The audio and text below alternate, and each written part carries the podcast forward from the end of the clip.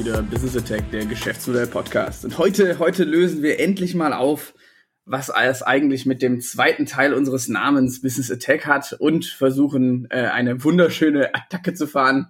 Schauen wir mal, ob dieser ähm, äh, Versuch erfolgreich sein wird oder ob es in einer äh, fatalen Abwehrschlacht wird, die wir dann im Dreck praktisch verbringen. Mit mir im Schlamm liegt wie immer der Jonas. Hallo Jonas.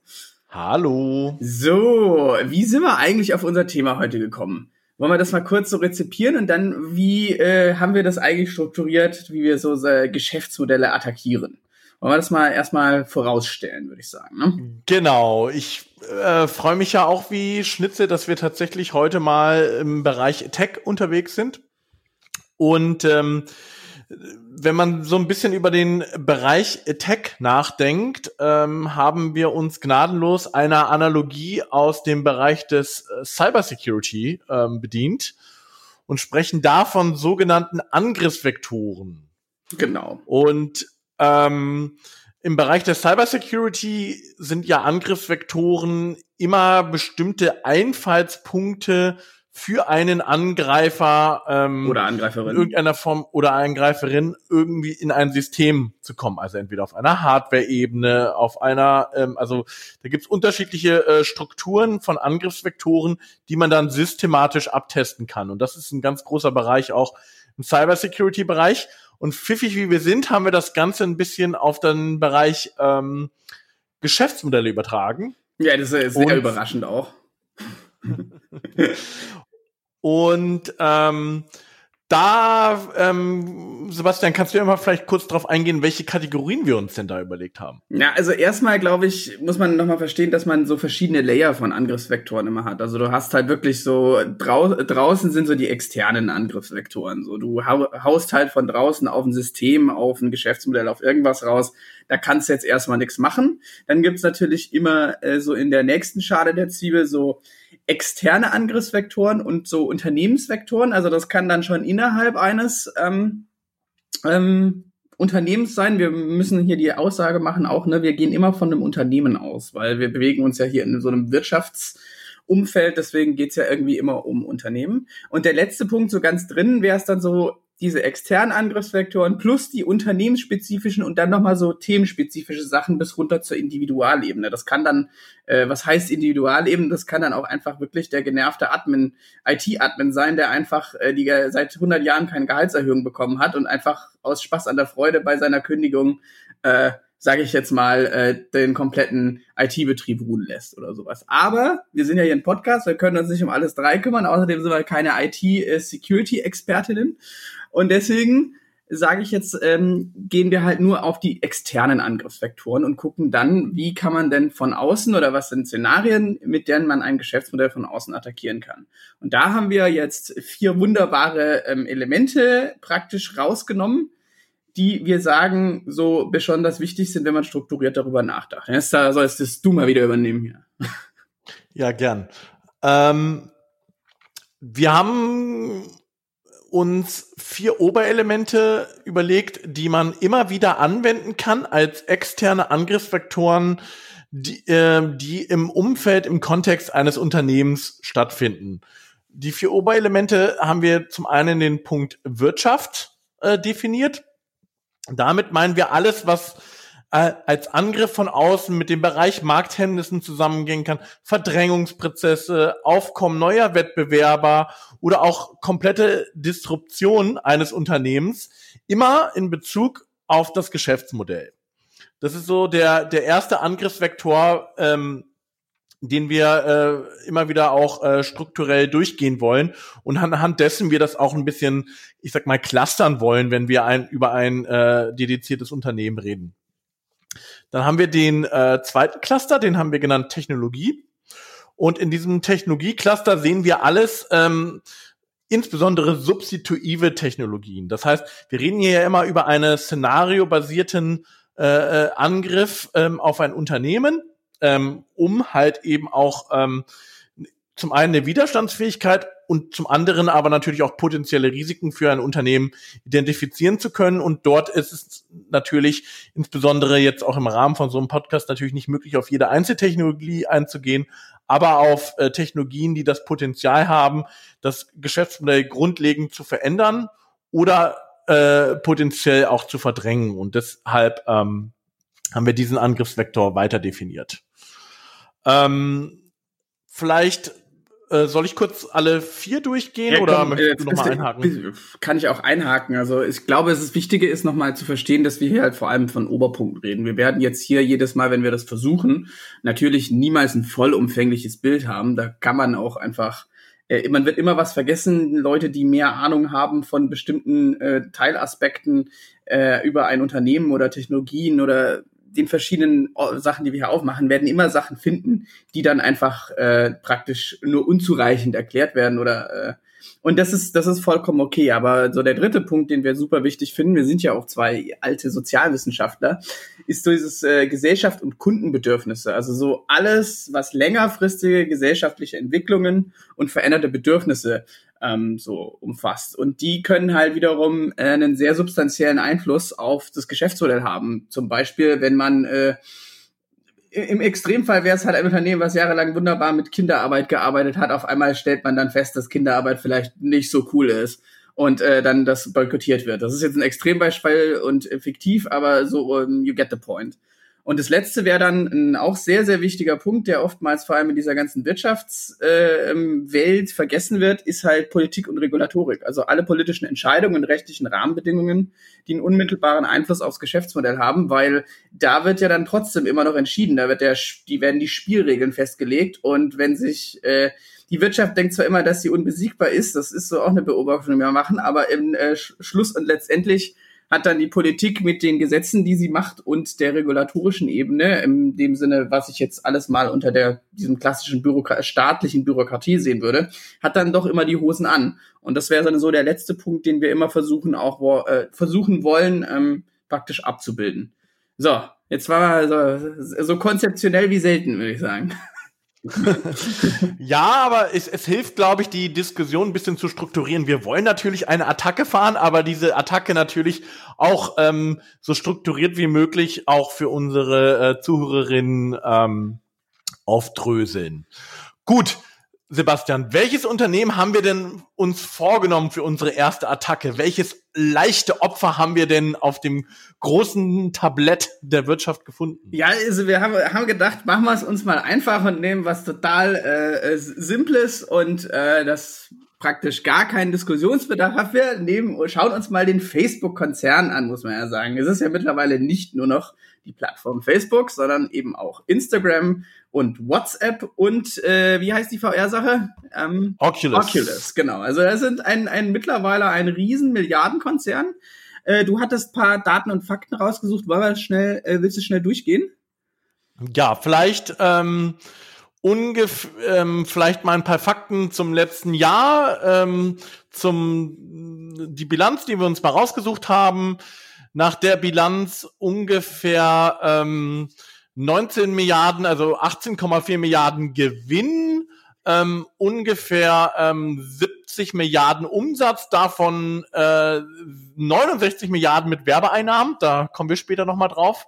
ganz wichtiger Punkt. Also immer, wenn man über das Geschäftsmodell von Facebook nachdenkt, äh, dann ist der Haupt-Revenue-Stream Werbung. Nicht sonderlich überraschend, aber ähm, das zeigt auch so ein bisschen die Angriffsvektoren, die wir uns da rausgesucht haben.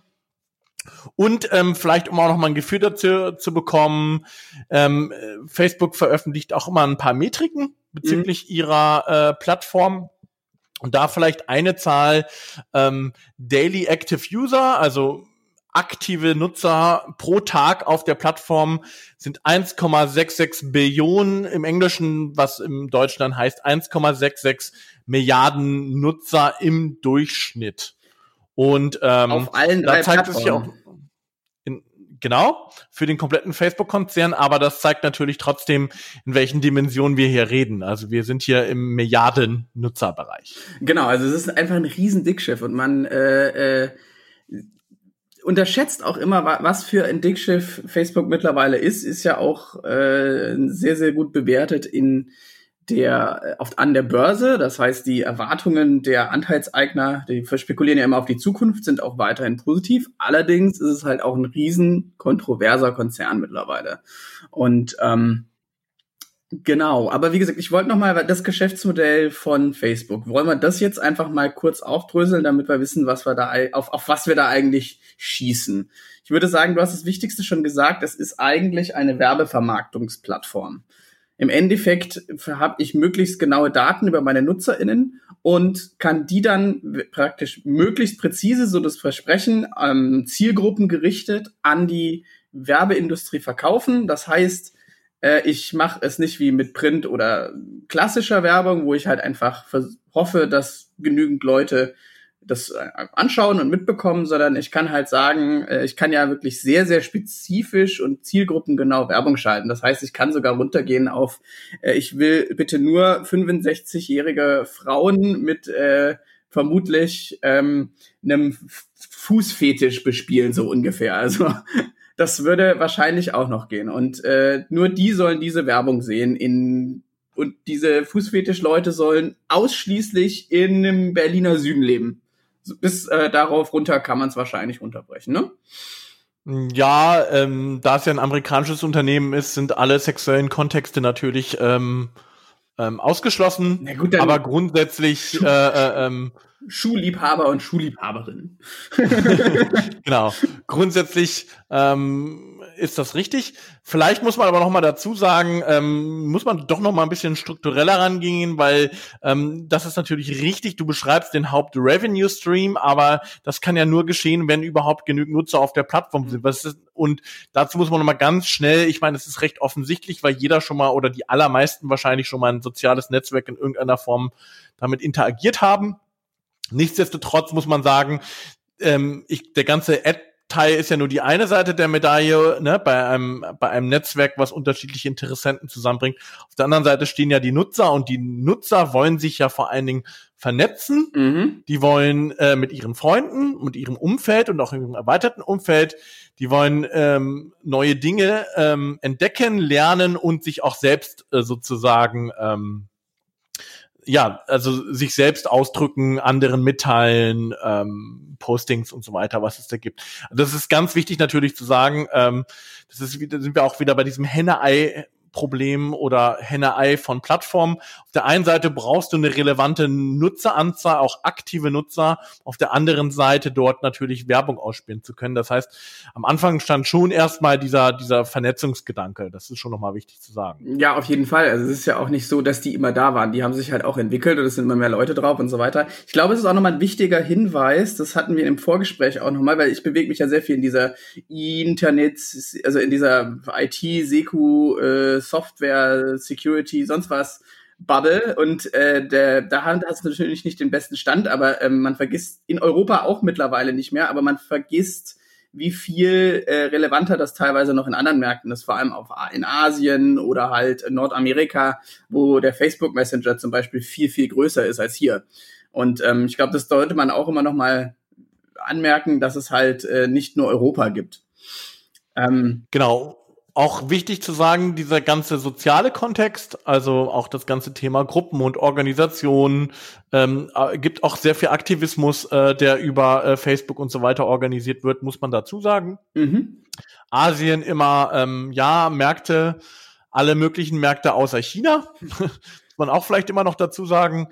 Ja. Ähm, und ähm, was vielleicht auch nochmal wichtig zu sagen ist, vielleicht auch aus der aus der ähm, Historie ähm, hier heraus, ist es ja, ähm, es kam ja ursprünglich aus dem, also vielleicht hat der der eine oder andere auch äh, den Film gesehen, Social Network, ähm, kam ja aus dem universitären Umfeld. Mark Zuckerberg hat das ja gegründet. Ähm, ja, gibt's ja auch diese diese diese Historie, dass es vor allen Dingen darum ging, irgendwelche Frauen auszuchecken äh, an anderen Universitäten und sich das dann immer weiter verbreitet hat. Ja, es ist das dann auch ja. so einen gewissen äh, Coolness-Faktor hatte.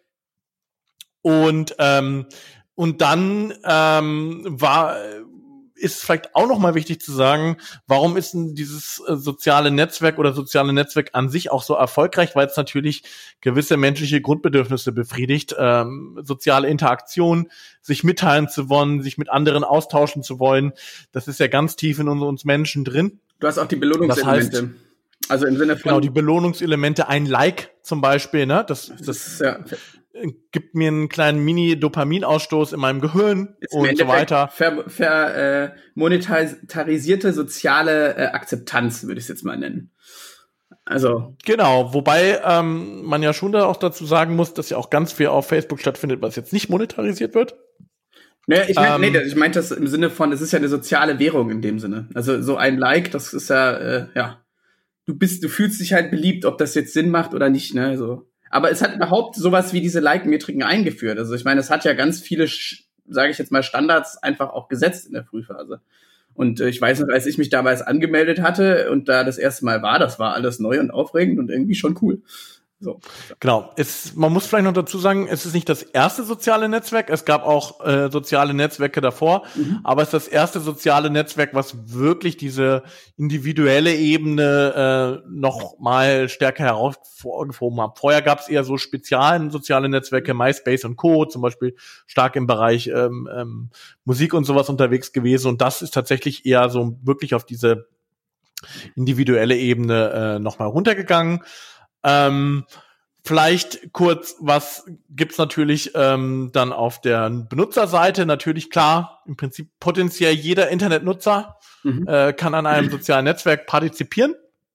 Deswegen kommen die auch auf diese gigantischen äh, Nutzerzahlen, die wir auch gerade schon besprochen haben.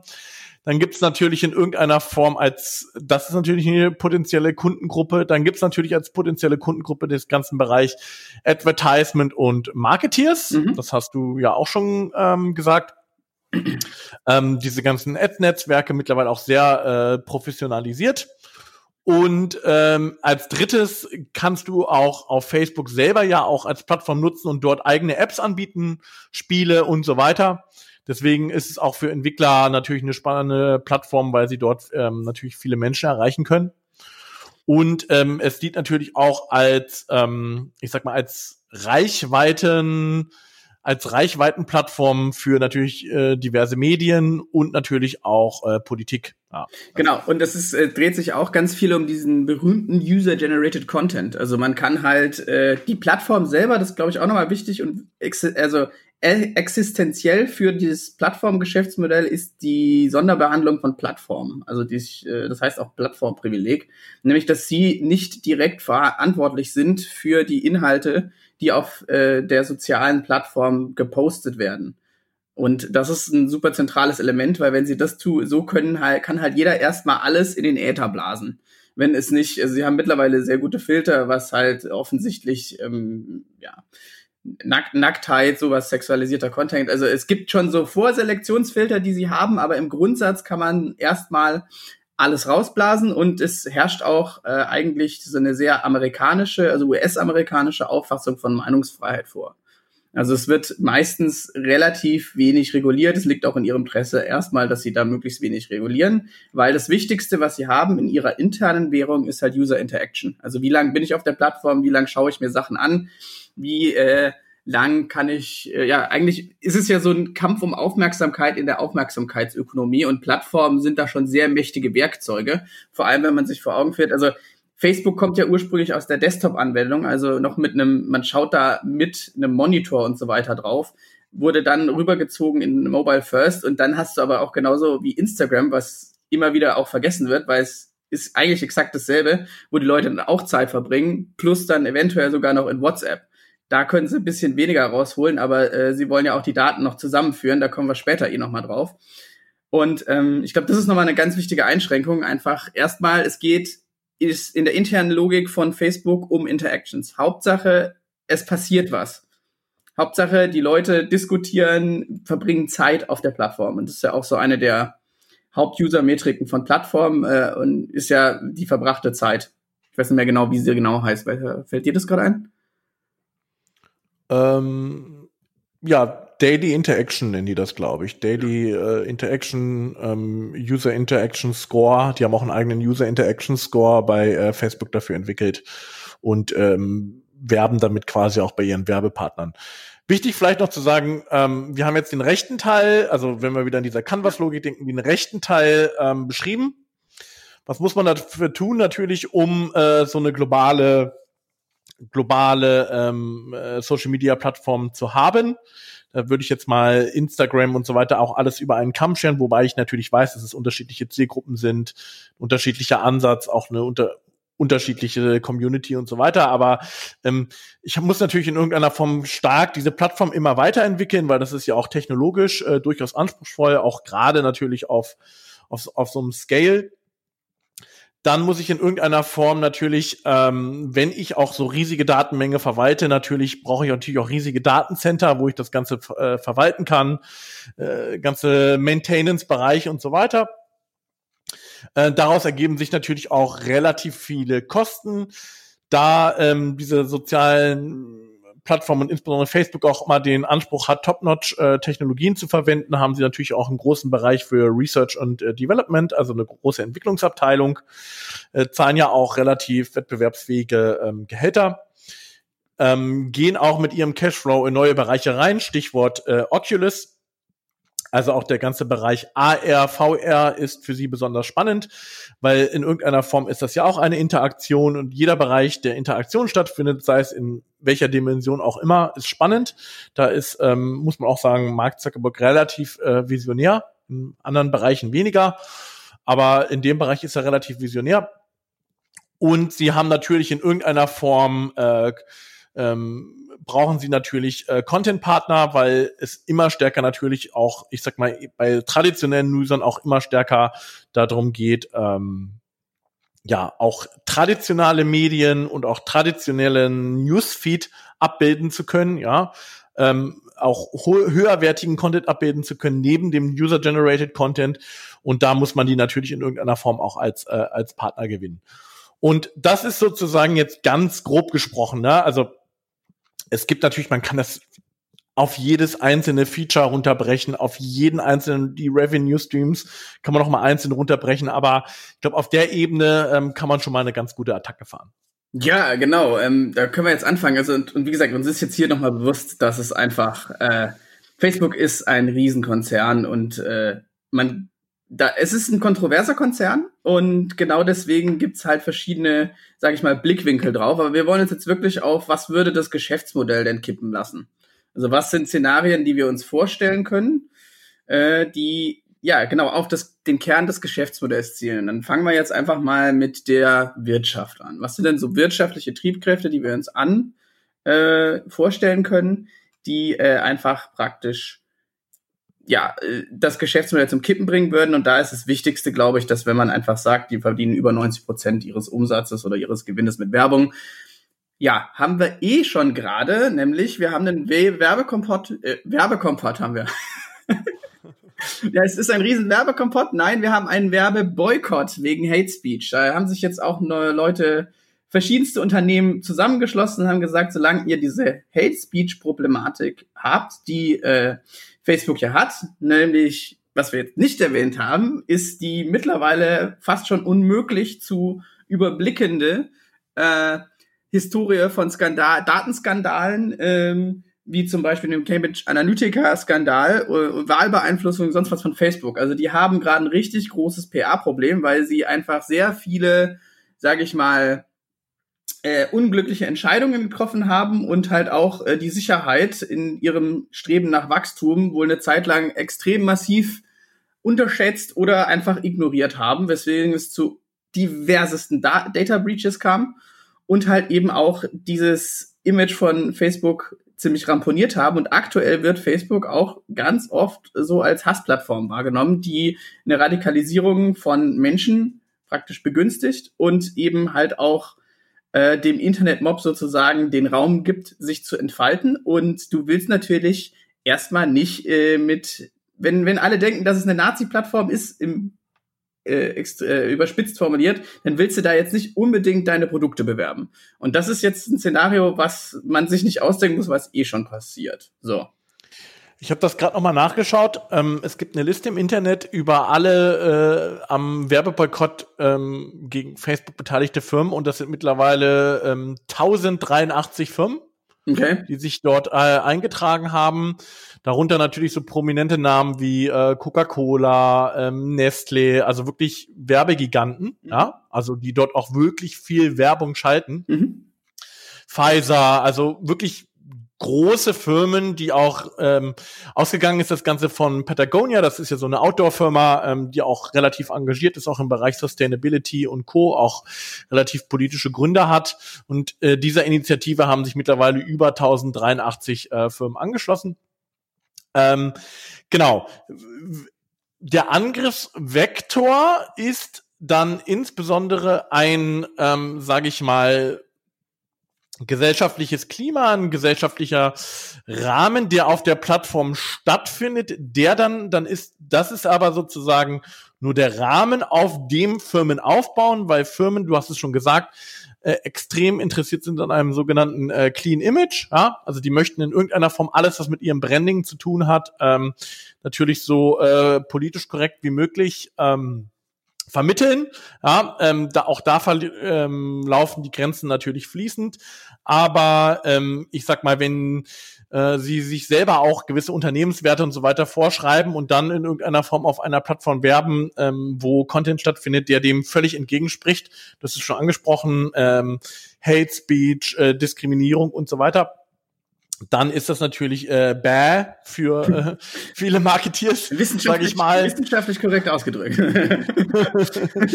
und möchten in diesem äh, Umfeld nicht stattfinden. Das haben sie in der Vergangenheit auch immer wieder äh, Facebook ähm, ähm, vorgehalten, aber diesmal haben sie es halt ganz konkret ähm, gemacht und gesagt, so, wir entziehen tatsächlich jetzt erstmal für, äh, ich glaube, bis äh, Ende Juli unsere Werbebudgets, wenn dort nicht äh, etwas passiert.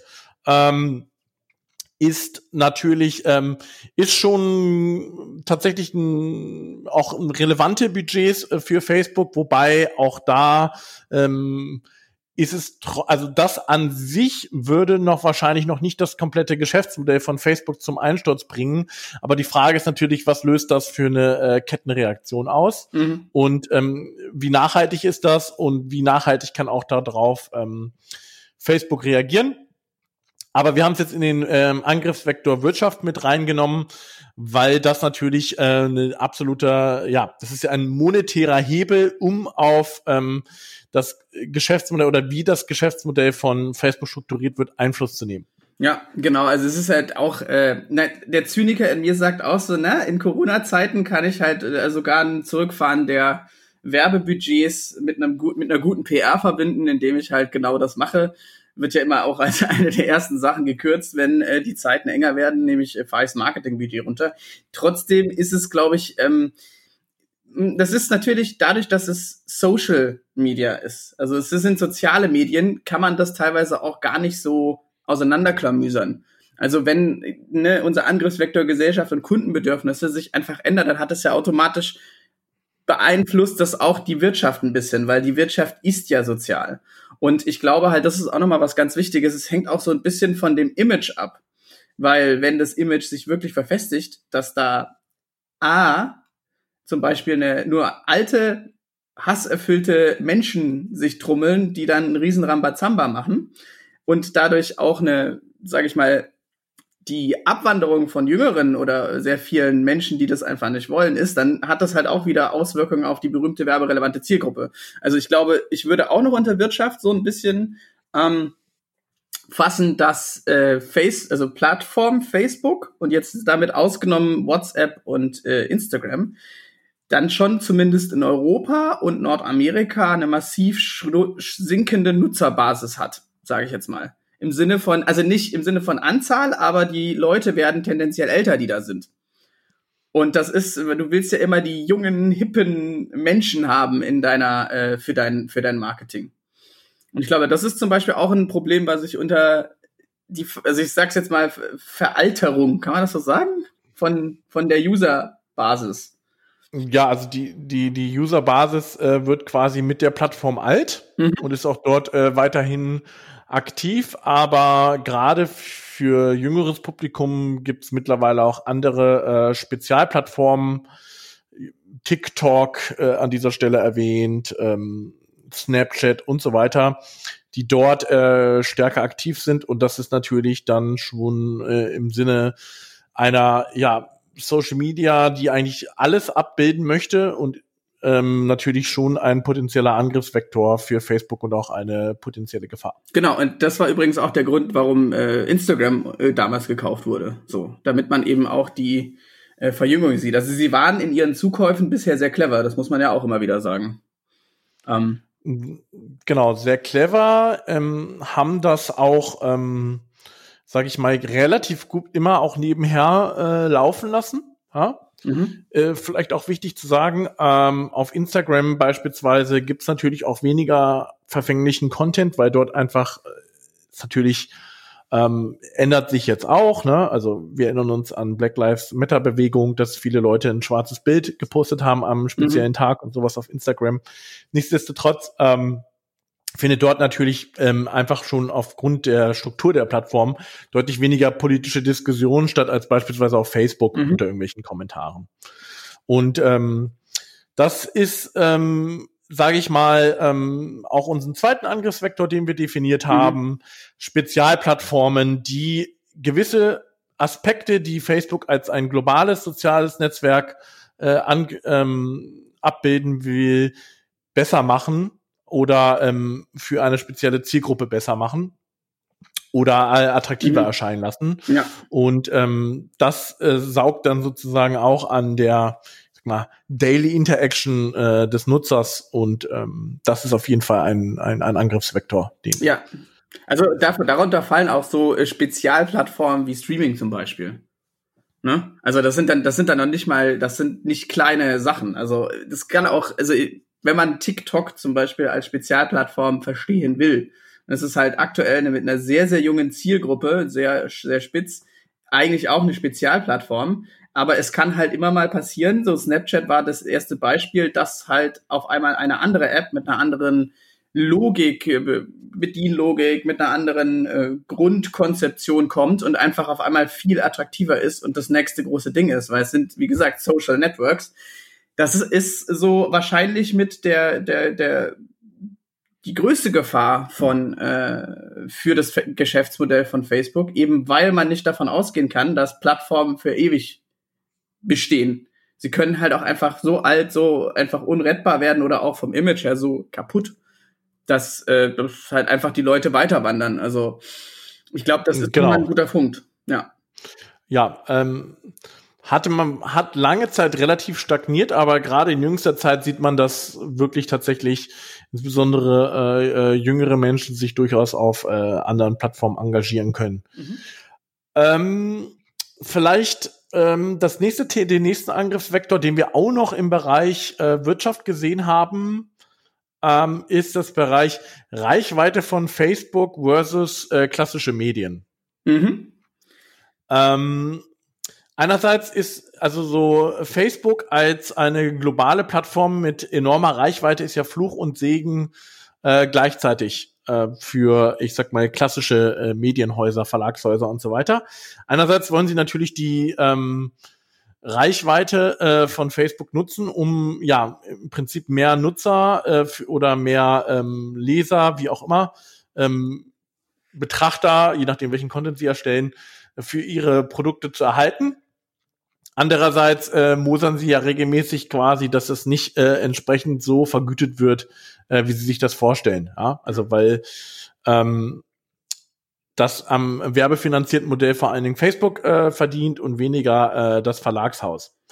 Und ähm, das ist genau das Thema, ähm, auch dieser ständige Konflikt. Andere, äh, Facebook braucht es natürlich auch in irgendeinem relevanten Content auf ihrer Plattform, der nicht nur rein user-generated ist, weil ähm, gerade wenn wir jetzt auch hier über die Hate Speech-Diskussion und so weiter gehen, geht es ja auch um äh, Vertrauen in klassischen Medien und da gibt's ja genügend Studien darüber, dass das immer noch höher ist als ähm, im Vergleich zu ähm, alternativen Medien und deswegen muss natürlich, ich sag mal, eine New York Times oder Co. auch auf äh, Facebook stattfinden und das ist auch wichtig äh, für Facebook, äh, ja. dass so äh, Medien dort noch aktiv sind. Genau und äh, das könnte aber allerdings perspektivisch, also ich meine, ich das ist jetzt so eine, es passt wahrscheinlich in keinen der gesamten, also es ist wahrscheinlich eher noch am ehesten in Politik und Regulatorik, aber es ist halt immer die Gefahr, dass irgendwann Social Platforms, sage ich jetzt mal, als allgemein gut betrachtet werden. Und dann halt im Endeffekt aktuell sind es Privatunternehmen, aber es kann irgendwann sein, dass man sagt, das ist jetzt einfach ein gesellschaftlicher Rahmen, der ist jetzt halt mal da, aber wir können den nicht in privaten Händen lassen. Und ich glaube, das ist halt, da geht jetzt so ein bisschen diese Diskussion los. Okay, wenn ich da halt eben was drauf erstelle, wie wird denn da eigentlich der Gewinn verteilt? Und ähm, das kann man dann mit so äh, Späßen wie dem Leistungsschutzrecht machen, was unter Federführung von Springer äh, ja versucht wird in Deutschland zu machen. Da ist es grandios gescheitert. Da haben sie es jetzt halt in die EU-Ebene ge ge geworfen.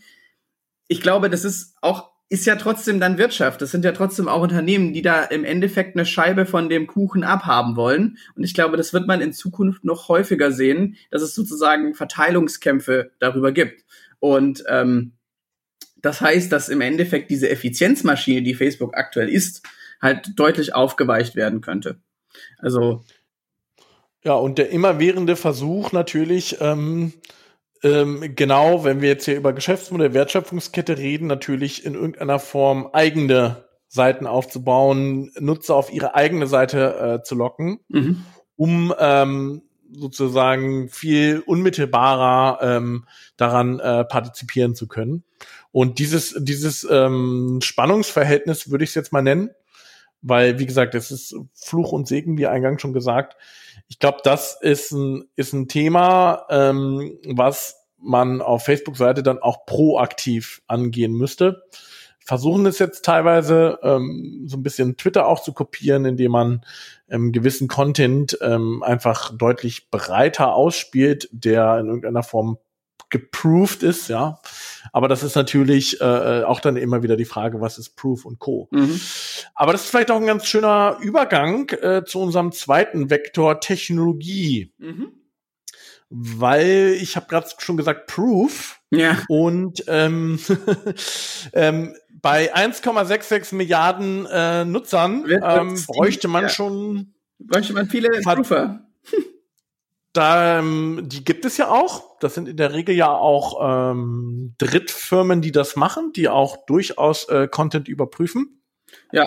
Gibt's, gibt's ja durchaus auch, ähm, ähm, ich sag mal, Clickfarm, Content, ähm, ja. Content Farm, die tatsächlich das sich auch zur Aufgabe gemacht haben.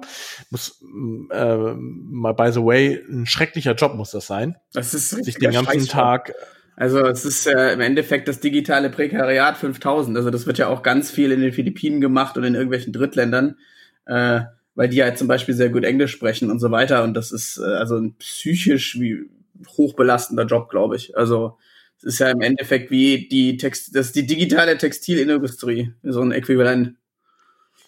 Ja, und man wird ja da ständig, man sieht halt auch häufig Content, der halt auch sehr belastend ist natürlich in mhm. irgendeiner Form, sonst würde ja nicht in dieser sag mal, manuellen Filterung ähm, auftauchen. So, bei 1,66 Milliarden äh, Daily-Nutzern äh, kann man das Ganze trotzdem äh, auch selbst, wenn man noch so viele Lagerhallen und Drittfirmen beauftragt, nicht rein manuell machen und diesen Überprüfungsvorgang, äh, um den Content dort in irgendeiner Form ähm, checken zu können. Und das ist natürlich immer das große Heilsversprechen, die künstliche Intelligenz. Ja, genau. Die wird uns alle retten und die macht ja keine Fehler und die ist ja auch noch fair und da können wir einfach unsere äh, Nutzungsvereinbarung reinkippen und dann funktioniert das alles wunderbar, weil wir wissen alle, Maschinen kommen super mit Menschen klar. Und weil die sich immer so rational verhalten, noch viel besser. Also ein Irrsinn an Behauptungen, der da immer durchgejagt wird, was im Endeffekt immer auf so eine Silicon Valley Hybris zu, äh, ist. Und dann stellt man fest, aktuell kann man halt zum Beispiel sowas Iron wie Ironie einfach nicht im Ansatz wirklich gut praktisch äh, äh, unterscheiden von einfach nur einem stumpfen äh, Hasskommentar oder irgendwas. Also das ist einfach, es ist, ja, das die äh, Größe von, insofern ist der technologische Angriffsvektor eigentlich genau die, äh, die Misskonzeption oder das Heilsversprechen von AI und dass man die Versprechungen, die man macht, nicht wirklich einlösen können wird, oder? Ja, also es gibt natürlich einige Bereiche, wo es recht gut funktioniert. Mhm. Alles, wo äh, eine klassische Mustererkennung funktionieren kann, mhm. Bilderkennung und Co. Dort ist ähm, Facebook ähm, natürlich auch sehr weit, weil sie natürlich auch enorme Trainingsdaten haben für ihre äh, für ihre AI. Und äh, dort haben sie sicherlich auch ein Know-how aufgebaut, was ähm, natürlich in irgendeiner Form ihnen auch einen gewissen Wettbewerbsvorteil verschafft. Mhm. Also wenn es irgendein Unternehmen gibt, was in dem Bereich ähm, äh, aktiv forscht und äh, dort auch ähm, ja mit Computer Vision und so weiter ähm, stark unterwegs ist, dann ist es nun mal Facebook, weil sie es brauchen, um in irgendeiner Form ihr Geschäftsmodell da am Laufen halten zu können. Aber es kann halt nicht den Nuancen des Menschen gerecht werden. Ja. ja. Also genau diese kleinen feinen Zwischenstöne. Du hast es schon gesagt. Ironie, ein Witz. Ja. Also was ist ein äh, irgendwie politisch inkorrekter Sitz? Was ist Diskriminierung? Ne? Mhm. Äh, Sarkasmus. Ne? Ähm, Satire, all sowas. Ja. Äh, da scheitert eine AI immer noch kolossal.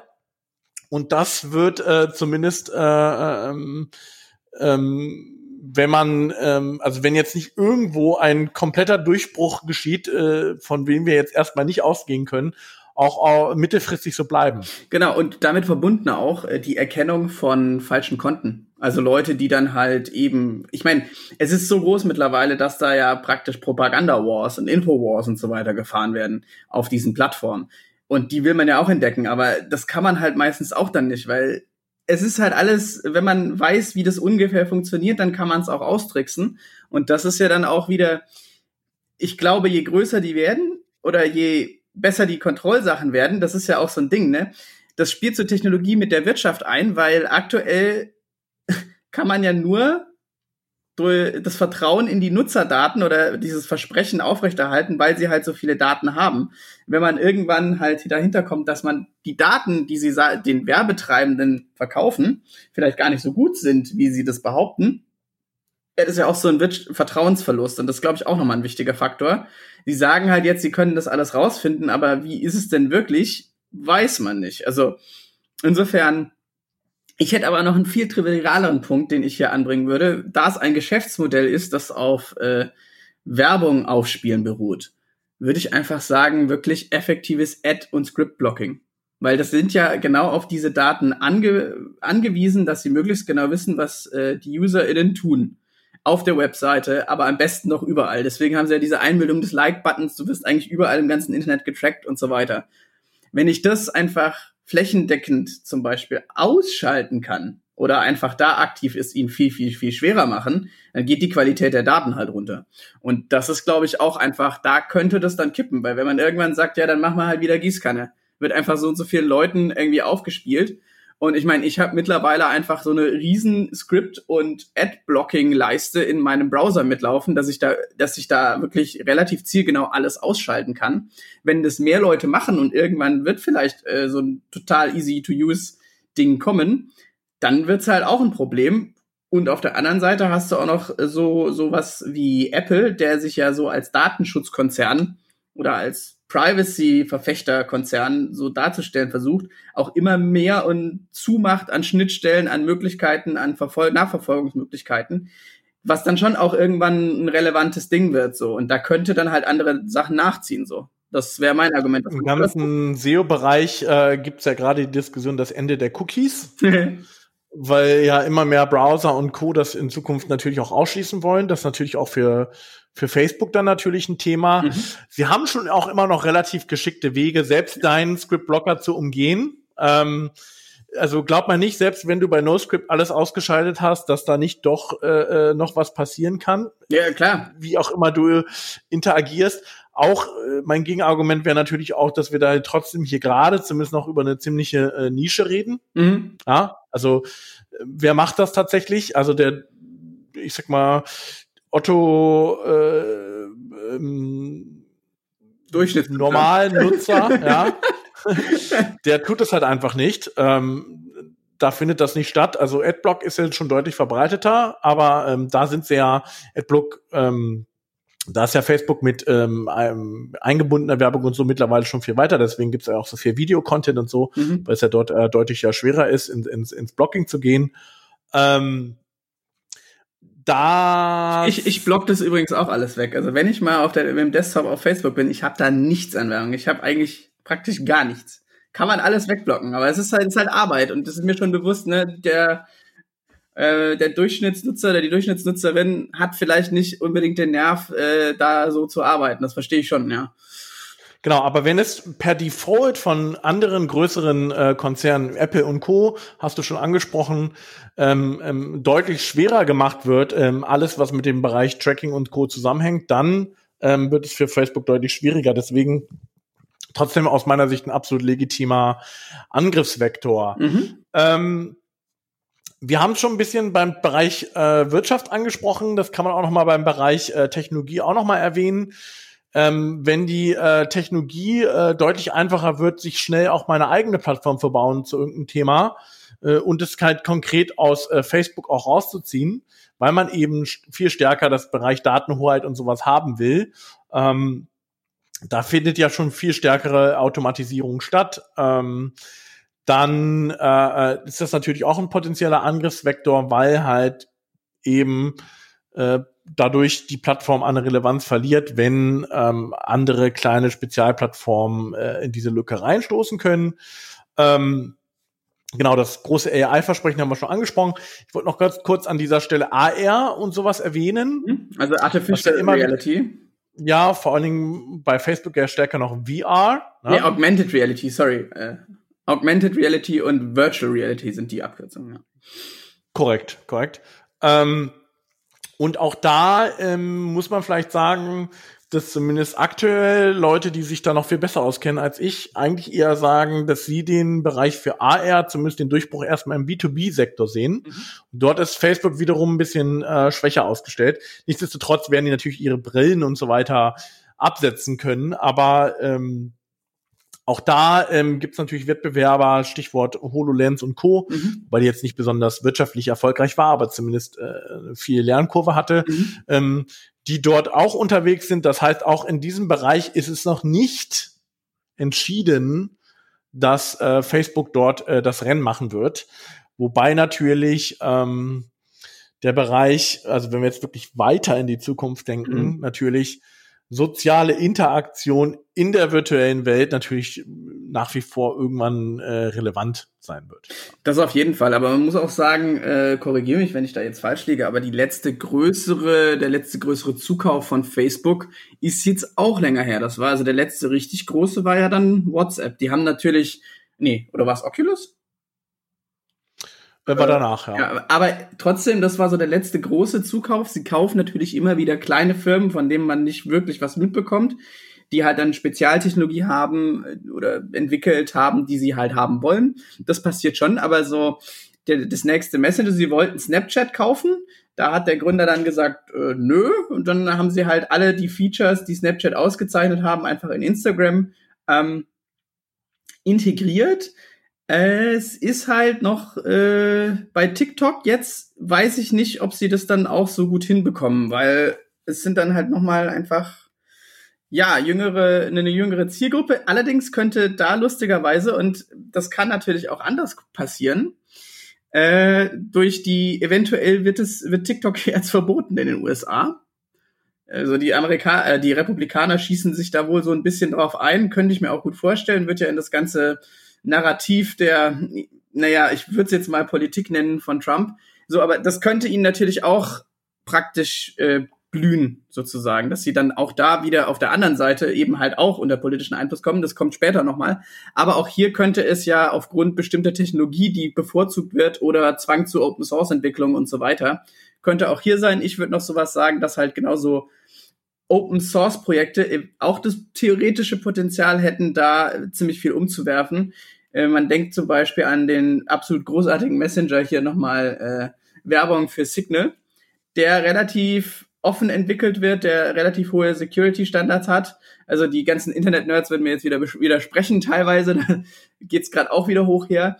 Aber das kann ja ein Modell sein, weil ich merke gerade, wie immer mehr Leute dahin wechseln. Wenn das einmal eine relevante Größe hat, dann ist es wahrscheinlich nicht weltweit so, aber dann könnte es zum Beispiel, ist es vorstellbar, dass es auf einmal halt äh, einen anderen Messenger gibt, den die Leute weil er genau dasselbe bietet wie WhatsApp benutzen. So. Von der technologischen Perspektive natürlich auch ganz interessant, dass der Verschlüsselungsmechanismus, der in Signal ist, äh, in WhatsApp verwendet wird. Ja, der, der, genau. Also der, der, das Verschlüsselung ist ja alles Open Source. So, das haben sie dann auch benutzt mit Back-to-Back, -Back, was ja auch äh, aus einer Technologieseite diese ganze Verschlüsselung und so weiter würde ich darunter fassen, dass sie ja vielleicht gar nicht so effektiv verschlüsseln können, wie sie wollen, weil sie dann von der Politik wieder dazu genötigt werden, äh, dann doch wieder Schwachstellen einzubauen was dann wiederum, ich glaube, auch in der Technologie kann man halt wieder so mit Gesellschaft und Kundenbedürfnisse sagen, es ist halt auch da wieder ein Vertrauensding. So, das schwabbert, glaube ich, so durch diese ganze Diskussion rum, was für ein krasses Vertrauensproblem gerade Facebook hat von allen Seiten, weil sie eben immer wieder bewiesen hat, dass sie einfach nicht wirklich vertrauenswürdig sind. Mm, genau, das hattest du ja auch noch mit aufgenommen. Äh, Datenbreaches, Hacking, Skandale in der Vergangenheit, äh, Cambridge Analytica. Danach gab es ja auch mit den Entwickler-Apps noch regelmäßig Datenabflüsse. Gab es ja eigentlich, äh, gibt es ja eine lange Historie der Skandale. Mhm. Ähm, legendär der Auftritt von Mark Zuckerberg äh, vor dem äh, Kongress. Äh, wo er, ja, wo er wirklich nicht äh, gut aussah und immer gesagt hat, weiß ich nicht, weiß ich nicht, weiß ich nicht. Ja. Ähm, anscheinend auch nicht besonders gut äh, vorbereitet worden. Ähm, und ja, also das ist natürlich äh, äh, schon ein Thema. Also wir sind jetzt ja noch auf der technologischen Ebene. Also das kann natürlich immer wieder passieren. Äh, es kann natürlich auch anderen äh, Plattformen äh, geschehen. Aber ähm, ich sag mal, das führt auch auf der technologischen Ebene dann zum weiteren Vertrauensverlust auf der Nutzerseite. Und ähm, ob sich das technologisch äh, lösen lässt, ist natürlich ähm, die Frage. Natürlich bis zum gewissen Grad ja, aber sie können es halt nicht komplett schließen, weil das eben gegen ihr Geschäftsmodell Werbung verstößt. Genau, aber wir sind ja jetzt praktisch super elegant in den dritten Punkt Gesellschaft und Kundenbedürfnisse reingeslidet. Das war ja praktisch schon sneaky. Ähm, wie gesagt, ich glaube, der wichtigste Punkt nochmal bei diesem ganzen Ding ist die Perzeption von Facebook, die einfach zumindest hier in Europa einfach wirklich nicht mehr gut ist. Also man merkt einfach, dass es nicht schöne neue Welt ist. Die sozialen Plattformen, die haben ihre Vorteile. Das will ich auf gar keinen Fall irgendwie ähm, negieren und du wirst sie jetzt auch nicht mehr loswerden. Ich glaube, es hat sich nur eine viel tiefer gehende ähm, Konzeption, äh, Konzeption ähm, Diskurs entwickelt darüber, ob sie in dem aktuell, in der aktuellen Form wünschenswert sind oder wie man damit umgeht. Weil wir haben eben doch auch eindeutig negative Entwicklungen, die wir jetzt sehen. Das ist die deutlich beschleunigte Radikalisierung von wahrscheinlich eh schon anfälligen Individuen für solche Tendenzen. Man kann, äh, man hat diese berühmten Echokammern so ein bisschen, wo sich alle ähm, praktisch die ganze Zeit äh, sich äh, selber sagen, dass sie ja recht haben. Darüber auch haben wir noch gar nicht so gesagt, ne, die im Endeffekt der Newsfeed ist ja alles ist darauf ausgelegt, dass du möglichst viel Zeit darauf verbringst. Das heißt, du kriegst immer nur ähm, algorithmisch aufgespielten Content der äh, dich wahrscheinlich dann immer weiter bestärkt und so weiter. Das ist eine breite Diskussion, die aber auch dazu geführt hat, eben auch mit ganz handfesten Wahlbeeinflussungen, äh, Russland, Infowars und so weiter, damit einhergeht, dass es eben ein richtig beschissenes Image hat. Und das ist mir lustigerweise kleine Anekdote klar geworden, wo ich dachte so, oh, Facebook sieht auch, dass sie ein Problem haben, als sie angefangen haben, hier Berlin zuzukleistern mit irgendwelchen Plakaten. Und äh, das erste Mal, dass sie überhaupt so richtig Werbung gemacht haben. Und ich glaube, die haben ein wahnsinnig, wahnsinniges Imageproblem. Ja, also die ganze Werbung ist auch darauf abgezielt worden. Hier, du teilst es nur mit deinen Freunden mhm. und so. Ähm, also auch das ganze, ich sag mal, die ganze Werbekampagne zielte ja auch tatsächlich darauf, ähm, die ganzen Funktionalitäten zu highlighten, die ähm, ähm, sozusagen eigentlich eher in die Gegenrichtung ausschlagen und natürlich auch das Image zu verwenden, naja, wir sind immer noch ein soziales Netzwerk, wir haben immer noch positive, äh, ja, ich sag mal, Gruppen, die Einfluss nehmen auf die Gesellschaft und so weiter. Mhm. Das ist natürlich, da, da merkt man absolut, also wenn das notwendig ist, dann äh, muss vorher was äh, stattgefunden haben. Äh, muss man natürlich auch mal ein bisschen gucken, wie das, inwiefern das jetzt hier, wie gesagt, wieder so eine so eine Nische ist, die auch nur in, in Deutschland und Co. Äh, stattfindet. Nichtsdestotrotz, ähm, auch in den USA, die ist die Diskussion sehr breit, auch in mhm. ihrem, in ihrem Kernmarkt, wo sie ja immer noch die meisten Werbeumsatz ähm, tatsächlich auch machen. Ähm, auf der gesellschaftlich und Kundenbedürfnisebene ist vielleicht auch äh, zu sagen, es, diese ähm, sozialen Plattformen haben sich etabliert, ohne dass ähm, wir als Gesellschaft gelernt haben, damit umzugehen. Ja. So. Und ähm, das fängt jetzt gerade erst so langsam an. Also auch natürlich wissenschaftlich ist das Ganze total unterbespielt. Das ja. erwähnt ja auch Sascha Lobe auch immer wieder. Ja. Ähm, und auch da merkt man natürlich, dass wir als Gesellschaft uns langsam erstmal lernen, überhaupt äh, irgendwie in irgendeiner Form damit umgehen zu mhm. können. Und ähm, da ähm, halte ich es auch für einen realistischen äh, Angriffsvektor, dass ähm, in der jetzigen Form vielleicht zumindest ein halbwegs breiterer gesellschaftlicher Konvents darum, dass es so nicht weitergehen kann und dass man dann, wenn man etwas Neues aufbaut, dass es nicht unbedingt vielleicht Facebook sein muss. Ja, genau. Also ich würde auch sagen, so auch diese Datenschutzthemen, vor allem durch die Diskussion der DSGVO und so weiter, da hat sich auch ein bisschen was geändert. Also vor allem auch, dass Apple immer, wenn du ein Apple-Gerät hast, dich auch immer wieder darauf hinweist, willst du dich mal hier überprüfen? Willst du das wirklich freigeben und so weiter? Ich glaube, da ist auch die Wildwestzeit so ein bisschen vorbei äh, für, für diese Firmen. Und ich glaube, das ähm, ist halt auch einfach, ja, aber ein bisschen an der Zeit, weil du zahlst halt mit deinen Daten und mit dem Wissen über dich. Das ist jetzt halt, ähm, ich glaube, den Leuten wird so langsam klar, was man dann damit anstellen kann. Und was man dann im Endeffekt rückverfolgen kann und wie genau, selbst wenn die eben halt sagen, wir machen nur Metadaten und so weiter. Da gibt's bessere Podcasts als unseren. An dieser Stelle sei nochmal Logbuch Netzpolitik von äh, da, äh, den Leuten rangelegt, die sich da weiter äh, Linus Neumann und Tim Pritloff. Genau, die sich einfach auch tiefgehend und wenn ihr irgendwas dazu wissen wollt, hört ihr das, aber ich weiß gar nicht mehr, wie viele Folgen über Facebook die schon gehabt haben. Einfach wegen den ganzen Breaches und so weiter. Ich glaube, von dem, vom Angriffsvektor Gesellschaft und Kundenbedürfnisse muss man nochmal sagen, auch wenn es jetzt die ganze Zeit sagen, es ist ein Kontrollding. Äh, Kontrollding und Vertrauensding und das Vertrauen ist einfach aktuell, wenn sie da nicht massiv gegensteuern, dann wird das einfach ein weiteres Problem. Und ich glaube, wenn sie so weitermachen wie jetzt, nämlich so halbherzig, dann wird sich das weiterhin äh, als auf das Image der Plattform selber praktisch äh, rückspiegeln und damit wird's ein äh, wird's halt dann wir wieder ne dann wirkt sich das auf äh, wirkt sich das auf die Wirtschaft aus und dann fängt die halt vielleicht an, wirklich weniger Werbung da zu platzieren und so weiter. Ein Teilaspekt noch, ähm, äh, wir haben ja gesagt, wir betrachten eigentlich ausschließlich externe Vektoren, mhm. trotzdem kurz ein kurzer interner Vektor. Ähm, ähm, natürlich, was, wie du das Image als Firma hast, mhm. sagt doch darüber aus, was du für Talente bekommst. Ja. Und äh, Beispiel jetzt Umgang mit Hate Speech im Rahmen ähm, von den ganzen ähm, rassistischer Polizeigewalt in den USA, äh, war ja auch sehr kritisiert worden und äh, dort war es ja auch wieder ein relativ äh, liberaler Umgang, zumindest in den ersten Tagen dort mhm. äh, mit den Themen.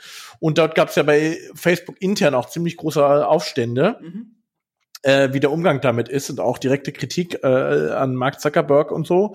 Und das ist ja schon relativ ungewöhnlich äh, gewesen. Ähm, dass es also natürlich nicht ungewöhnlich, dass es äh, intern Kritik gibt, aber so ähm, so deutlich und dass es auch nach draußen gedrungen ist und so. Ähm, und das ist vielleicht auch noch mal ein Thema. Wenn ich natürlich ähm, eines der innovativsten Unternehmen der Welt sein will, dann brauche ich natürlich auch die besten Talente. Mhm. Und dann spielt natürlich schon auch die Rolle des Image. Also das könnte auch ein Angriffsvektor sein, dass irgendein anderes Unternehmen, was ein deutlich besseres Image hat, vielleicht auch bessere Leute bekommt. Genau, und da sind wir auch noch mal in, es wird als, also ich persönlich merke es ja an mir selber, ich benutze es eigentlich nur noch als Nachricht, Nachrichtenstream. Ich poste da absolut gar nichts, aber da war ich eh nie so der Typ zu davon unabhängig, ich benutze es eigentlich nur noch als passives Ding. Ich bin da auch nicht mehr so viel. Einfach weil es schon gefühlt so die älteste Plattform ist. Und das sagen wir jetzt als, äh, als so Anfang 30-Jährige. Es ist eine unglaublich alte Plattform und da sind halt, äh, klar, es ist so die einzige Plattform, die ich halt habe, um, das sind alles individuelle Argumente, die können aber, da sind wir wieder in diesem Image-Ding. Klar, also Facebook ist die einzige Plattform, wo ich die Leute, die ich in Vietnam, in Südkorea und so weiter getroffen habe, die da auch alle sind, weil es halt einfach eine weltumspannende Plattform ist. Trotzdem nehme ich es als wahnsinnig langweilig wahr, viel zu überfrachtet und es ist halt jetzt nicht mehr eine coole Plattform, da verbringe ich gern Zeit drauf. Also Ich du verwendest natürlich trotzdem noch jede Menge Facebook-Produkte mit äh, WhatsApp zum Beispiel. Ja, das versuche ähm, ich ja, wie gesagt, benutzt den Signal Messenger, ist eh viel geiler. Ja, ähm, aber natürlich, ähm, dort gibt's natürlich noch diese starken Netzwerkeffekte und auch dort überlegen sie sich ja gerade Monetarisierungsmöglichkeiten äh, in irgendeiner Form. Mhm. Ähm, gab ja mal die Möglichkeit dann von äh, Firmen, ne, die dort auch werben konnten äh, über, über WhatsApp, ne, mhm. über so eine Broadcast-Funktion. Ähm, das, also das muss man halt auch immer sagen und Instagram muss man auch immer sagen. Auch das ganze Influencer-Game haben wir hier noch gar nicht angesprochen. Ja, ja. aber da sind wir, glaube ich, auch einfach nicht. Da laden wir uns mal einen Expertin ein, äh, die. Einen Experten, aber ich meine, wir sind ja die eigentlich wahren Influencer, das weißt du ja, ne? Im Bereich Geschäftsmodelle, äh, liebe Zuhörerinnen und ja, genau. Zuhörer, hoffentlich schon. Genau. Ähm, Lass mal like, Aber da sind wir in der Nische, in der Nische und das reicht ja nicht für, äh, äh ich sag mal, 18 Milliarden Umsatz. Ne? Nee, noch nicht. Nee, noch, noch nicht, noch nicht.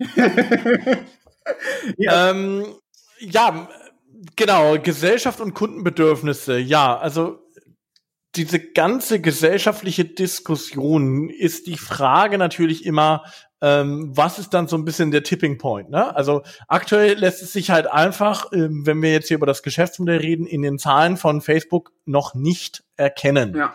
Also sch schon äh, natürlich in der Interaktionsrate, was ihnen auch Sorgen macht. Deswegen, wie gesagt, ähm, glaube ich, auch ist die Kriegskasse gut gefüllt, um an der einen oder anderen Stelle noch einen Zukauf zu machen, wobei das auch immer teurer wird und es auch andere Unternehmen die gibt, die in dem Bereich natürlich unterwegs sind. Aber ähm, das ist schon noch ein Thema. Also wenn wir hier über einen Angriffsvektor reden, muss man natürlich schon die Frage stellen, was wäre auch so ein gesellschaftlicher äh, Tipping Point? Und man muss auch sagen, trotz der Skandale in der Vergangenheit ähm, ist äh, noch relativ wenig passiert. Mhm. Auch wenn man auch sich vor allem die Schwere dieser Skandale anguckt. Wir haben aber ja gesagt, und da würde ich noch mal gerne ein bisschen auf unsere Struktur kommen, längerfristige gesellschaftliche Auswirkungen. Und da, und das, deswegen möchte ich da auch noch mal drauf, du hast ja gesagt, wir lernen als langsam erst als Gesellschaft damit umzugehen. Und mhm das ist vielleicht dann so eine längerfristige gesellschaftliche Auswirkung, die insbesondere auch bei den Jüngeren, die damit ja viel selbstverständlicher aufwachsen, ähm, wo das langsam geschieht. Und das, und dann wiederum würde ich sagen, kann man das schon als Angriffsvektor werten, weil wenn insbesondere, ich sag mal, die Digital Natives, wir den Begriff jetzt nicht überstrapazieren, weil es ja eigentlich auch nur alles Digital User sind. Ja. Aber äh, nichtsdestotrotz, ähm, dort natürlich eine viel höhere Souveränität haben, auch mit unterschiedlichen mhm. Plattformen umzugehen. Und deshalb könnte man das als längerfristigen ähm, Angriffsvektor vielleicht doch äh, gelten lassen, auch wenn es sich jetzt unmittelbar in den Zahlen noch nicht ausdrückt. Genau, also ich glaube halt auch, dass äh, also Sascha Lobo sagt halt immer, dass er äh, die Beobachtung macht, dass die jüngere Generation einfach viel selbstverständlicher mehrere Plattformen bespielt oder benutzt. Das könnte natürlich auch einfach sein, wenn man lernt, okay, ich habe halt viele verschiedene Plattformen. Da gehe ich für meinen, keine Ahnung, Hunde-Content drauf. Da äh, ist also vielleicht diese Spezialisierung, dass man sich daran gewöhnt. Und ich glaube. Politische Diskussionen auch auf Twitter, weil dort auch viele Opinion-Leaders sind. Zum Beispiel haben wir diese Stelle noch gar nicht erwähnt. Genau, genau. Ähm, solche Sachen und halt ja, ich glaube halt, dass sich auch ein Trend, der auch längerfristig da sein wird, im Endeffekt, dass sich Kommunikation auch wieder ein bisschen zurückzieht von, ich blas alles in den Internet-Äther, sondern ich habe halt meine verschiedenen wirklich engen Freundesgruppen so, weil es sind ja Facebook-Freunde sind ja keine richtigen Freunde, sag ich jetzt mal so, ne? Also im Endeffekt dieses berühmte Dark Social heißt es ja jetzt.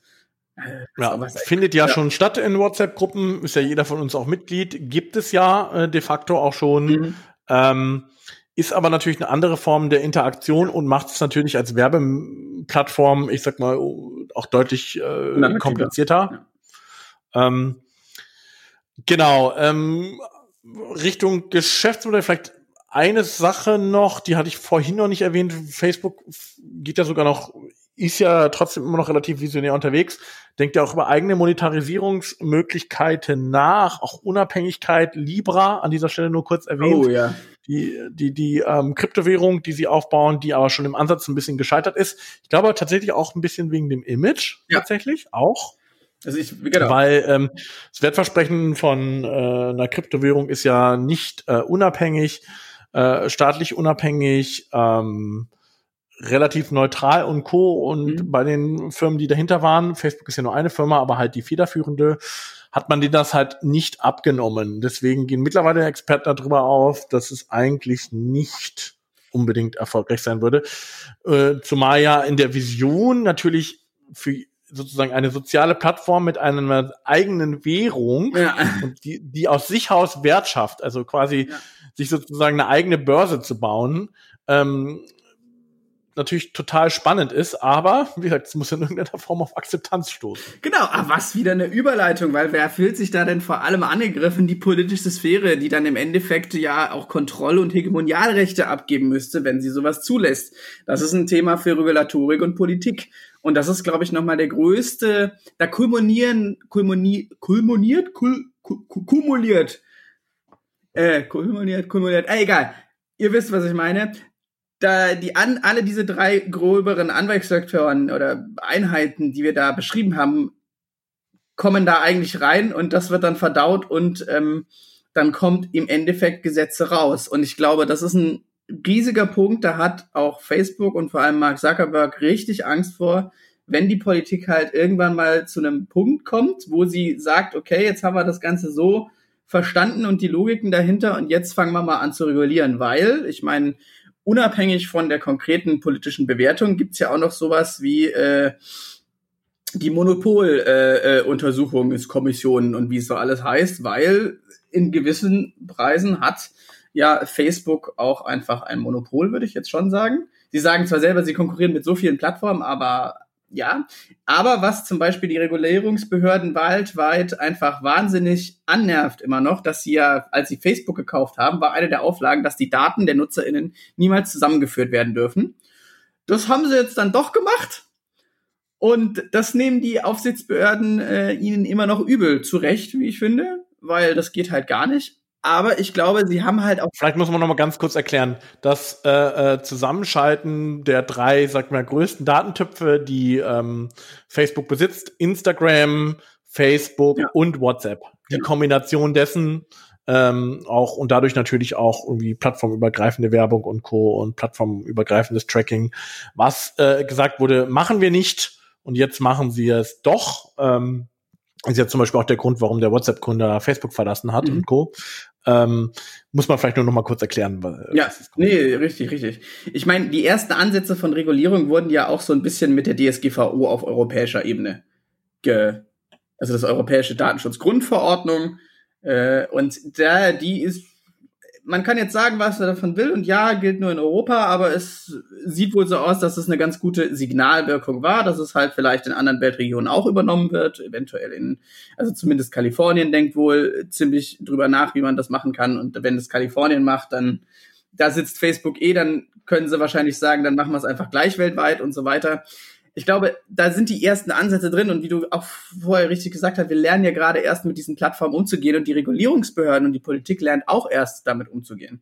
Also ich glaube, der größte Tipping Point aus dieser Richtung, wenn wir über Regulierung und so weiter reden, wäre auf jeden Fall, dass eventuell dieses Plattformprivileg fällt, dass sie also mhm. dafür verantwortlich sind, was auf ihren Plattformen gepostet wird.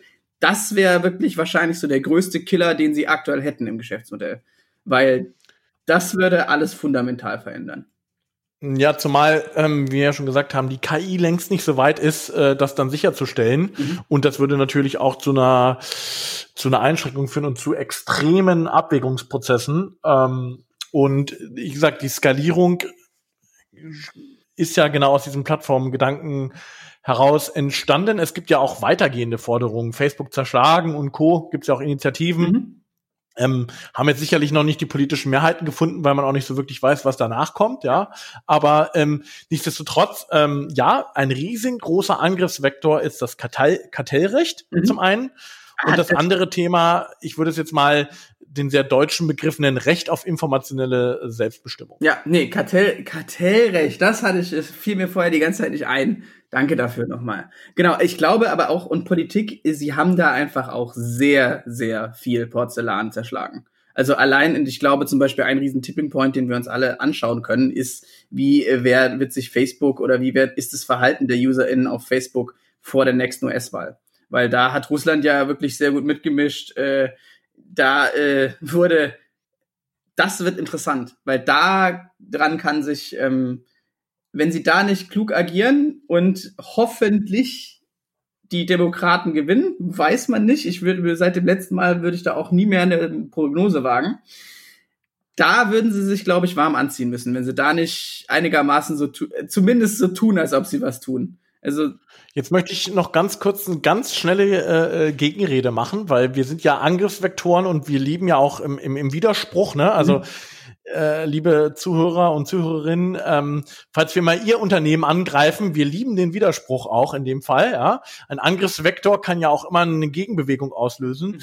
Was hältst du denn von dem Argument, dass ähm, ähm, dadurch, dass jetzt immer stärker die Regulierung und so weiter hochgefahren wird und es immer schwieriger wird, ähm, für Plattformen daraus noch ein Geschäftsmodell zu machen, dass das vielleicht sogar ein Markthemmnis ist für neue Plattformen, weil am Ende des Tages muss eine Politik sowas ja allgemein formulieren. Mhm. Und nicht nur äh, für den Facebook-Fall, weil es könnte ja auch sein, dass nach Facebook äh, Plattform XYZ kommt, ja. Mhm. Und ähm, das heißt, sie müssen es ja so allgemein formulieren, dass es allgemeingültig ist. Und ähm, nur Facebook, äh, die ja jetzt schon relativ viel Cashflow haben und Co., ähm, das überhaupt ähm, geregelt bekommen, dass es halt vielleicht sogar ein Markthemmnis ist für Neue, die in, de, die in den Bereich reingehen wollen. Äh, ich, also ich finde, das ist ein super wichtiges Argument und ich glaube auch auf jeden Fall, dass das eben, das war im, im Rahmen dieser ganzen DSGVO und vor allem Artikel 13 hier, äh, Debatte. Das ist ein Riesenhindernis und so weiter. Aber ich bin ja auch dafür, äh, die Politik hat halt im Endeffekt die Hosen an. Und warum soll auch Technologie oder Algorithmik oder sonst was auch nicht allgemein gut werden? Warum soll Facebook oder Google oder sonst was teilweise nicht einfach gezwungen werden, das kostenlos rauszubieten oder anzubieten. Ich glaube, das kann man machen und da sollte man auch drüber nachdenken. Also ich meine, hm. für die Gewinn Das kannst du vom Unternehmen selber aus seinem Geschäftsmodell nicht verlangen, aber du kannst es als äh, Gesellschaft und als Politik verlangen. Genau, also das ist ja dann, aber also wa warum denn eigentlich nicht? Warum tut man, warum tut man denn so, als ob das das Wissen kann man freigeben. Die sind kein Unternehmen und ich hoffe, wir kommen niemals in den, in, in, in den Punkt, dass ein Unternehmen so mächtig ist, dass es äh, nicht reguliert werden könnte. Und ich glaube, wenn sie klug wären, würden sie einfach ganz viel davon eh dann einfach Open Source machen, weil dann hat man, nimmt, nimmt man den Kritikern ja ganz viel, äh, sage ich mal. Im, im Bereich AI versuchen sie es. Das hängt aber auch natürlich stark damit zusammen, dass natürlich noch vieles da auch aus dem universitären mhm. Bereich kommt und das dort auch ein bisschen stärker äh, verankert ist. Ja. Ähm, aber ja, also das ist äh, tatsächlich ein Thema und auch ähm, ja alle diese drei Punkte, auch die gesellschaftlichen Bedingungen, die wir vorher angesprochen mhm. haben, kumulieren sich dann so ein bisschen in den Angriffsvektor ähm, aus der Politik heraus, ja. der immer mal wieder gezogen wird, aber noch nicht so stark gezogen ist, dass es existenzbedrohend ist, aber ich glaube, der schwebt schon. Aber die, immer wieder die genau, also und die die Verstagen heißt sie so richtig, die europäische Kartell, ja. genau. Die hat ja jetzt auch offiziell die Facebook-Untersuchung gestartet. Und ich glaube, sie ist ja jetzt nicht unbedingt monopolfreundlich, so würde ich das sagen. Also ich glaube, ich glaube halt, dass der, ich, ein Angriffsvektor, der relativ sicher kommen wird, ist eben, dass man lernen wird, Monopol digitale Monopole auch besser zu regulieren. Und ich glaube, es wird zu Aufspaltungstendenzen kommen. Einfach, das gab es in der Historie immer wieder, wenn du dir auch immer anschaust, wie das kam, da wurde immer gesagt, das kann man ja nicht aufspalten und sonst was. Doch kann man, weil es wird sich, es wird was Neues kommen und ich glaube, da, das ist wenn sie klug sind, machen sie ihr Geschäftsmodell jetzt eh schon anders so, weil ich glaube, es ist einfach alles, ich meine, es ist immer noch, man vergisst jetzt hier immer, wenn wir so drüber reden und so weiter, das ist eine krasse Profitmaschine. Das ist, wie viele Mitarbeiter hat Facebook weltweit? Auch nur 100.000 oder so. Gefühlt. Also Kern, ähm, nee, oder wahrscheinlich sogar weniger. Das sage ich dir natürlich sofort. Ähm, 44.942. Ja, guck, wie wenige Menschen das sind. Das ist ja schon krass, weil das geht auch nur mit diesen rein digitalen Geschäftsmodellen, wo du halt eben so viel automatisieren kannst und im Endeffekt skalieren kannst. Ich glaube, das wird noch, das ist vielleicht auch was hier, das eher so Gesellschaft und Kundenbedürfnisse und auch Politik und Regulatorik, dieser Gerechtigkeitsgedanke und halt auch sowas wie, dass sie einfach genau wie alle anderen großen Firmen auch, das will ich jetzt auf keinen Fall schönreden, aber eben, dass sie zum Beispiel so wenig Sozialabgaben zahlen und so weiter. Ich glaube, diese Verteilungs- und Gerechtigkeitsdebatte wird auch noch einfach in ganz vielen Gesellschaften sehr ähm, an, an, an Bedeutung gewinnen. Zu Recht an dieser Stelle auch, würde ich jetzt einfach sagen. Mhm. Ähm, mhm. ich glaube aber, das, da ist gerade ganz viel am Machen. Also ich meine, natürlich passiert es dann auch und auch hier wieder hört Logbuch Netzpolitik zu den Themen. Da wird auch ganz viel Kokolores gemacht von Seiten der äh, Regulierung mit Gesetzen, die nicht so wirklich Sinn machen. Aber es wird mittlerweile versucht, da einzugreifen. Und ich glaube, das hat sich geändert. Und das ist so aus dieser Richtung, da wird was kommen. Das stimmt. Ähm, kann man ähm, aus der Perspektive eines Zuckerbergs halt nur die Frage stellen, ist er ähm, adaptiv genug, sein Geschäftsmodell anzupassen und ähm, wird es vielleicht sogar auf dem, in irgendeiner Form auf dem Downsizing hinauslaufen? Und ähm, das ist wirklich, ich, wirklich die ähm, spannende Frage dabei. Ich meine, wenn er klug wäre, würde er halt im Endeffekt so ein bisschen den Apple-Weg gehen, die ja wirklich auch versuchen, diese Werbesachen weiterzumachen, aber meines Wissensstandes halt sehr viel tun in, im Pseudonymis Pseudonymisierung von Daten. Also dass man das nicht mehr an die, dass ich die Daten zwar habe, aber sie nicht mehr an die Person rückkoppeln kann. Ich weiß nicht, wie da der Stand von Facebook ist, aber das wäre ja zum Beispiel eine Möglichkeit, weil ich glaube, wir sind jetzt schon so im Zusammenfassungsteil. Wenn man zusammenfasst, ist das große Problem, das Facebook hat in all den Bereichen, ist das fehlende Vertrauen das natürlich damit einhergeht, dass man vielleicht Wirkungsweisen und so weiter noch nicht richtig versteht und noch keine Erfahrung damit hat. Aber ich glaube, das wabert so überall mit rum, dass sie einfach das Vertrauen nicht genießen, das du eigentlich brauchst. Und äh, die Frage stellt sich ja dann eigentlich, wie kann Facebook entweder sein Geschäftsmodell so erhalten, dass es Vertrauen aufbaut, im Sinne von, ja, wir haben diese ganzen Daten, aber wir haben die hier Open Source, ihr könnt das alles gucken ihr wir haben das alles so aufgebaut, dass wir euch nicht mehr damit in Verbindung bringen können. Wir können aber trotzdem mit Daten arbeiten. So, das wäre so eine Möglichkeit, die ich sehen würde. Aber ich glaube, das Vertrauensding ist ein grundsätzliches ähm, Problem, das du immer im Blick haben musst, wenn du vor allem ein so auf Werbung ausgerichtetes äh, Unternehmen bist. Was äh, würdest du so zusammenfassen?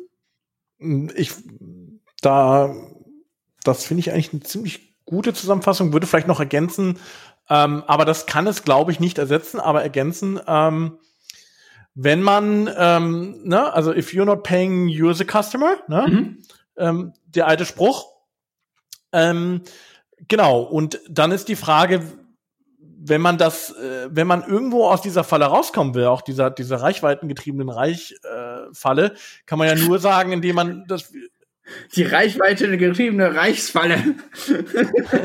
Die Reichweitengetriebene Falle ja. kann man im Prinzip nur aus der äh, wieder ausbrechen, indem man einfach wieder direkt Geld, also ja. Geld charged, äh, Premium Subscription, was ja auch alle Verlagsmodelle und so tun und damit mhm. allerdings nur mäßig erfolgreich sind. Mhm. Ähm, aber ja, ähm, das ist in irgendeiner Form, ähm, dass du den Nutzer direkt äh, bezahlen lässt. Aber dann muss halt der Wert, den die Plattform generiert, auch so hoch sein, dass ein Nutzer auch bereit ist, dafür äh, Geld zu bezahlen. Weil dann hat man natürlich, verlagert man natürlich das, ähm, ähm, ich sag mal, das Geschäftsmodell ein bisschen stärker wieder auf die auf die Seite des Nutzers und weniger auf die Seite des des, des Werbetreibenden. Mhm. Ob das allerdings in dieser Dimension äh, machbar ist, ähm, ähm, ist denke ich, an dieser Stelle muss man sagen, schlicht und ergreifend noch offen. Mhm. Ähm, aber ich bin mir sicher, dass es andere Plattformen gibt, die das versuchen werden. Genau. Und mit dem Ausblick hören wir jetzt das auf. Wenn ihr mit uns diskutieren wollt über die Tatsache, dass wir absolut keine Ahnung haben, über was wir hier reden, dass wir viel zu lange unseren Monologen lauschen und überhaupt mal Quality Content rausbringen müssen, wir sind doch auch nur User-Generated Content, dann schreibt uns. Wir sind offen für alles, wir sind äh, offen für Anregungen und äh, wir sind offen für Widerspruch. Insofern kontaktiert uns. Wir haben immer äh, ein offenes Ohr und auch den Willen, da zu diskutieren. Insofern sage ich jetzt einfach mal Tschüss und bis zum nächsten Mal. Ne? Ja, an dieser Stelle nochmal kurz die E-Mail erwähnt, podcast at businessattack.de, dort sind wir zu erreichen. Ähm, und was mich vielleicht auch noch freuen würde, wären Vorschläge, welches Unternehmen wir uns das nächste Mal vornehmen. Genau, also ich meine, das ist ja das erste Mal erst, dass wir das so gemacht haben. Ich glaube, der, der Flow kommt noch besser, aber es wird, es wird gut werden und vielleicht auch noch ein kontroverseres Ziel ist nächstes, also Waffenindustrie oder so.